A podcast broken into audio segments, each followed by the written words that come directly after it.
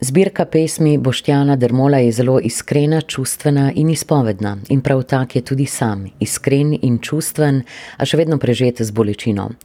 Verjetno ni na ključje, da za poezijo pravijo, da rešuje življenja. Njegovo gre naprej, čeprav se je pred kratkim moral soočiti z izgubami in bolečinami. Tudi o tem sva spregovorila v pogovoru, ki najprej prinaša vabilo v celje, odkuder prihaja sogovornik. Knežje mesto je mesto z izjemno zgodovino, nekoč predstolnica Evrope. In mislim, da se večina ljudi tega ne zaveda, kaj pomeni celje nekoč imel. Ti stari celjani pa še vedno imamo neko to v nekih malih možganih, se mi zdi, da skrito ali pa spravljeno ta pomen in vsakič znova, če le možno, to poudarimo. Kje pohajkuješ po celju, kje iščeš navdihe, morda po kakšnih posebej takih skritih kotičkih? Ja, celje zaznamuje predvsem ta zgodovina in pa reka Savinja, ne, ki je lahko bolj ali manj prijazna, glede na svoje agregatno stanje. Celje ponuja veliko raznih kotičkov, ki so dobre kontemplacijske točke, predvsem mogoče bi bilo izpostaviti tole umetniško četrt, kjer je skupek širšega nabora umetnikov različnih zvrsti, odličen hub v bistvu za pogovore o vsakdanu ali pa za filozofske debate. Seveda tudi kake ulice, ki so, moram priznati, ne, v zadnjem času dobile novo preobleko, so zelo skrbno nekako restavrirane, zasledujejo en tak urbani odnos do starega mestnega jedra, se pravi, da ni glih ta neki art nouveau, ampak da ima praktično slash tudi neko zgodovinsko vrednost. Imamo ene krasne murale v, v Celju, ki so jih naslikali tudi lokalni umetniki. Potem so mestni park, recimo Šmartinsko jezero, če gremo malo ven iz centra Celja, bližina športnega letališča v Levcu. In seveda razgledna točka na Starem gradu ali katerim od bližnjih hribov, Celjska koča recimo, super izletniška točka, Petriček morda, ki ne živi časov stare slave, pa vendar. Tako da Celje ponuja lepe, lepe stvari. Ampak s takim žarom pripoveduješ o umetnosti pa o umetniških lokalih, četrti. A sebe pozicioniraš kot umetnika v prvi vrsti, kot glasbenika, poeta? Kako? Ja, ta večno prevpraševanje, kje je meja med obrtništvom in umetnostjo, ne, umetnost je le nekaj, kar ponavadi za časa življenja ne dobi dovolj pozornosti, mogoče le posthumno ali pa čez določen čas. Umetnost je tista, ki more nagovarjati človeka in pri tem izzvati neko burno čustveno reakcijo, se pravi, kakršnakoli to že je. Medtem ko ta trivialna umetnost načeloma, njen namen je ugajati, ne. Biti čim bolj eksploatiran in zadovoljiti širše okuse. Medtem ko umetnost načeloma, njena vloga je provokacija, vsaj na neki točki, in zahteva pri nagovoru odjemalca, zahteva čustveno reakcijo in čustveni odziv, ne, in bolj ko je buren, boljše ne, po svoje. Ampak kot član glasbene skupine Nude in kot pesnik nagovarjaš drugo publiko, ne? Ja, absolutno, mislim predvsem je v skupini je vedno, vsaj pri nas je bilo tako, neki demokratični pristop, kjer se mora pač večina strinjati z neko vsebino, preden se zaključi. Tudi ta vloga je popolnoma jasna in znana, medtem ko je pri one man bandu, ne, kar je pesništvo zagotovo, to v bistvu lažje, ne, se morata samo oba, oba pola znotraj tebe se morata dogovoriti in potem, ko najdeta rešitev, potem je to ta zaključno, zaključno delo. Skočiva za hipec tvoje otroštvo in mladost. Ponavadi je tako, da se že zelo zgodaj začnejo kazati različni talenti. A to pomeni, da si že v osnovni šoli prepeval v pevskem zboru in rad imel slovenski jezik, pisal? predvsem ta ljubezen do jezika, mislim, da je kar že genetska, stari oče je bil pisatelj, je tudi direktor Mohorjeve v Celju. In pri nas doma je bilo vedno ogromno knjig, tudi še danes jih je, in se ta knjižnica redno dopolnjuje z novimi izdajami. In eh, z bratrancem sva imela res dostop do svetovne literature, do vseh klasik, eh, do vseh, se pravi, za tiste čase, trenutnih izdaj. Eh, knjiga je bila vedno prisotna pri nas, jezik tudi prav tako. In prav tako je bila prisotna tudi glasba. Teta je bila profesorica glasbe na srednji šoli, Vsaj neformalno izobrazbo glasbeno so imeli tudi naši starši in je bila glasba vedno nekako prisotna. In potem tudi v tej zgodni fazi nikoli ni bil problem dobiti novih albumov ali pa nekih kaset, vinilk, konc tudi CD-jev, ki smo si jih zaželeli. Sprav glasba je bila prisotna. Po svoje pa je zanimivo, eh, stal sem na odru še pred pevskim zborom v neki eh, gledališki delavnici, kjer smo v bistvu priložnost to nastopali otroci, to je še pred osnovno šolo, to je starost, ne vem, 3-4 leta. In izvajali razne dramska dela, recimo, namenjena um, otrokom in širši publiki v raznih eh, teh domovih ne, in uh, krajovnih skupnostih za določene, uh, za določene obeležja, določenih datumov. Ne. Tako da, ja, oder mi je bil um, praktično še prej na voljo kot glasba. Kdaj se je pa potem začelo za res, v navednicah, um, zdaj skupina Newt, praznujete letos 30 jubilej? Ja, drži. Ja, relativno zgodaj. To mislim, da je bil drugi letnik srednje šole, um, pri rosnih 16, uh, potem pa uh, od takrat dalje, ne, pa rečemo, da je vse zgodovina. Ja. In Newt, ker ste se in se še razgaljate, zakaj ste se odločili za tako ime?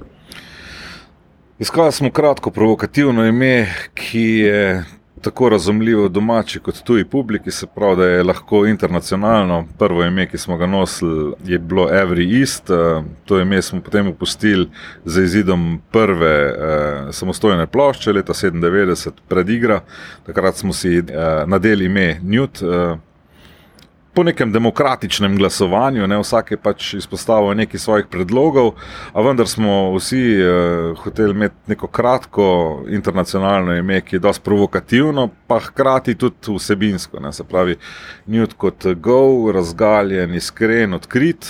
Se nam je zdelo, da tudi naša glasba ali pa naša filozofija uh, gre s tem v štrici in da enostavno nam krpaše.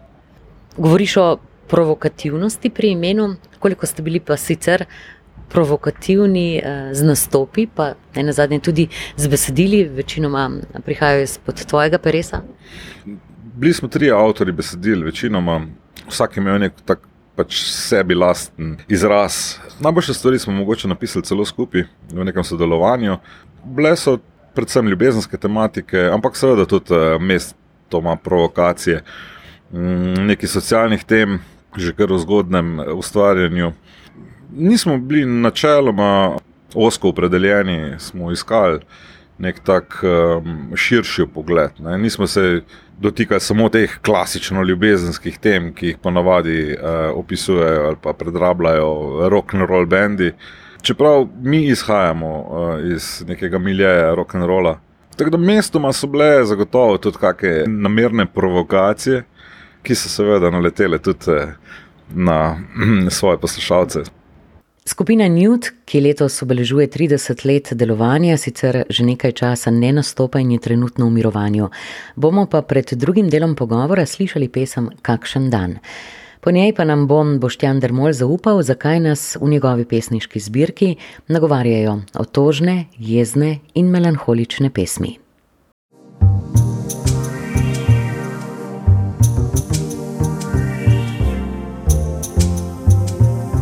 Agora obzorja.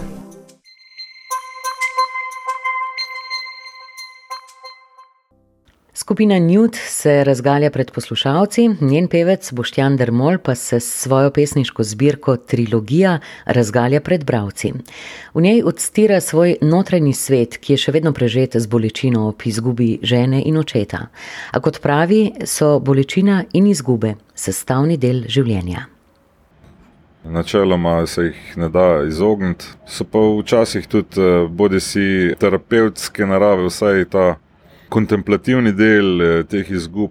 terapevtski smislu, da nastajajo zaradi tega določeni izdelki ali pa določene razmišljanja, ki jih lahko obesediš, pa vglazbiš in ti pomagajo čez eh, te trenutke. Trilogija kot pesniška zbirka, sicer druga, je zagotovo plot te terapije. Sočasno pa je nastajala tudi eh, plošča, ki še ni gotova in še ni zaključena, ampak je v zaključni fazi. Podobna tematika naslavlja obe, seveda izgube vsak se z njimi sooča na svoj način. Eh, meni je bilo mogoče najlažje, ali pa glede na sedajni izraz, mi je bilo mogoče najbolj ta transformacija čustev v, v neko obliko, ne? Kot del terapije. In to je pač zdaj ustanek te terapije, ki je na ogled tudi drugim. Načeloma tudi neka komunikacija s svetom, in uh, upam, da bo našlo svoje mesto tudi pri komu, ki to potrebuje, zaenkrat um, kaže dobro. Veliko ljudi se uh, identificira z vsebino in so se odprli tudi v nekem pogovoru ali pa v nekih sporočilih, ker pravzaprav je to smrt ali pa izguba je nekaj, kar nam je vsem skupnega, pa mogoče ostaja še na določenih trenutkih tabu tema in se o tem težko pogovarjati.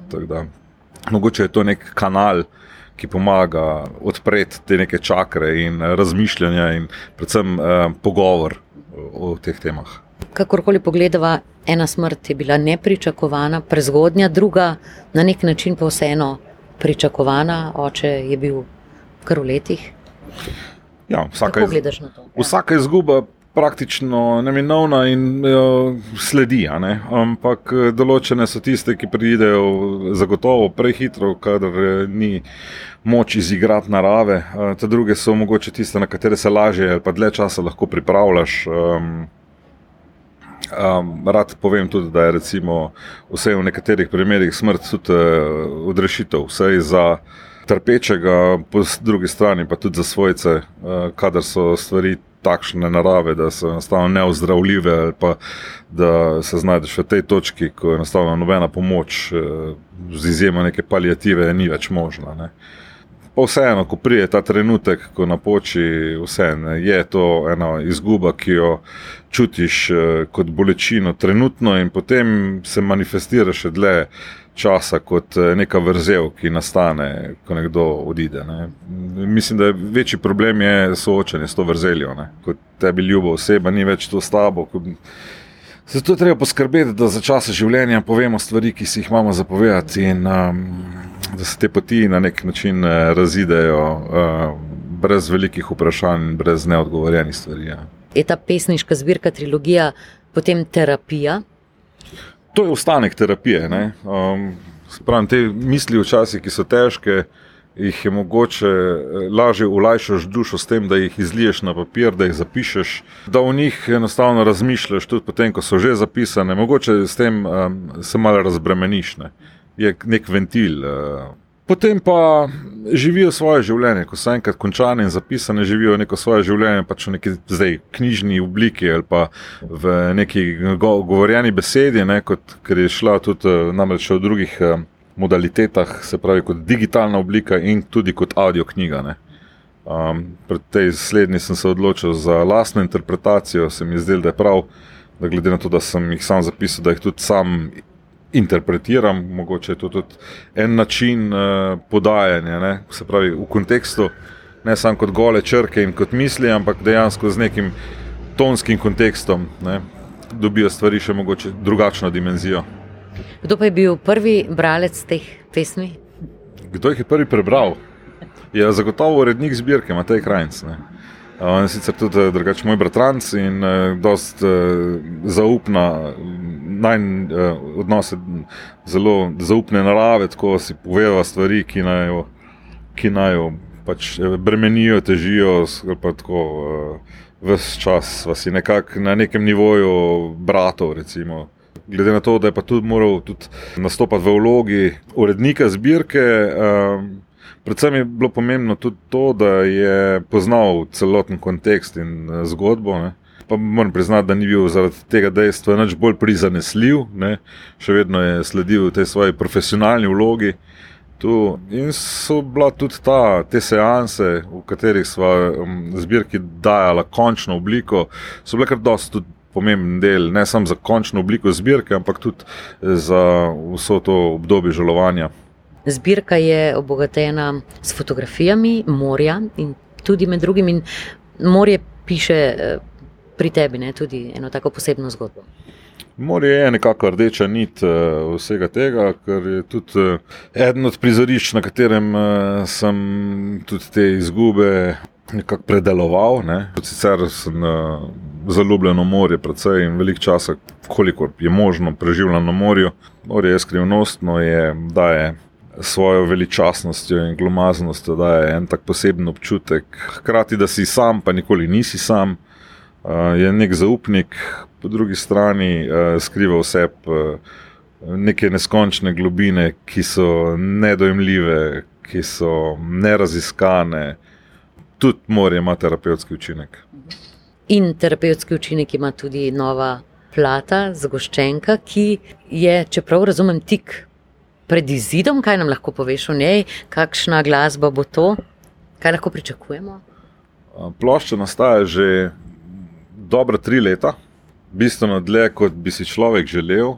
Je na nek način zelo povezana s to liriko, čeprav je iz, konkretno iz trilogije samo ena skladba, ki je dobila svojo glasbeno podobo. Je pa tematika zelo blizu tej zbirki, ker je nastajal album v istem časovnem okvirju kot tudi ta zbirka. Želim si, da bi bila na enem res visoko kvalitetnem nivoju, predvsem na izraznem nivoju, in da dobi ta lirika dobro glasbeno opremo. Ne, ne samo v smislu uh, glasbene forme, ampak tudi v smislu glasbenega izraza. Tako da tudi mogoče zaradi tega, pa tega delno perfekcionističnega pristopa, zadeve trajajo toliko časa. Je pa seveda življenje tudi v tem času teče, ne samo meni, ampak vsem ostalim akterjem, ki sodelujejo pri albumu. In uh, tudi oni so se žal morali soočati z raznimi izgubami, in tudi zaradi tega dejstva se stvari včasih malo odlagajo. Enostavno vsaka stvar rabi svoj čas. Mhm. Kako pa si želiš, da bo življenje teklo do konca tega leta in prihodnjem letu? Predvsem bo zelo intenzivno in eh, še vedno kreativno.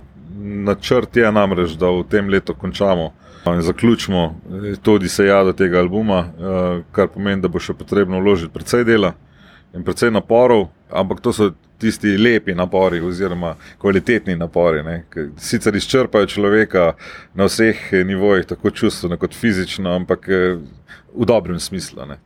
Verjamem, da nam bo uspelo še v letošnjem letu to zaključiti vse lepo, srečno in hvala Boštjan Dermol za tale pogovor. Zdaj pa tik preden prisluhnemo še eni skladbi oziroma komadu skupine Newt, dve pesmi iz zbirke trilogije. Prav?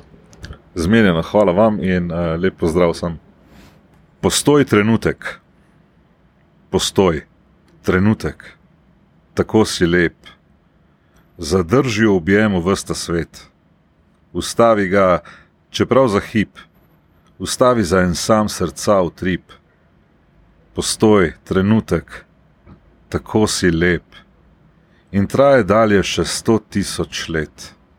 Zadrži svet za en sam dih, neskončno dolg, najlepši stih. Osamljen stol, stoji sam v izbi, osamljen stol prazen in tih, ne prideš domov. Sam zdaj stoji vse ure in dni, čaka nekoga, ki ga več ni. Puščam ga tam. Vem, da je za manj, da nam sedi spet lik drag in znan, da ga ne bo. Predobro vem, da se bo kdaj vrnil, upati ne smem. Hvala Boštjanu za obe pesmi in iskren pogovor, ki bi se lahko nadaljeval v neskončnost.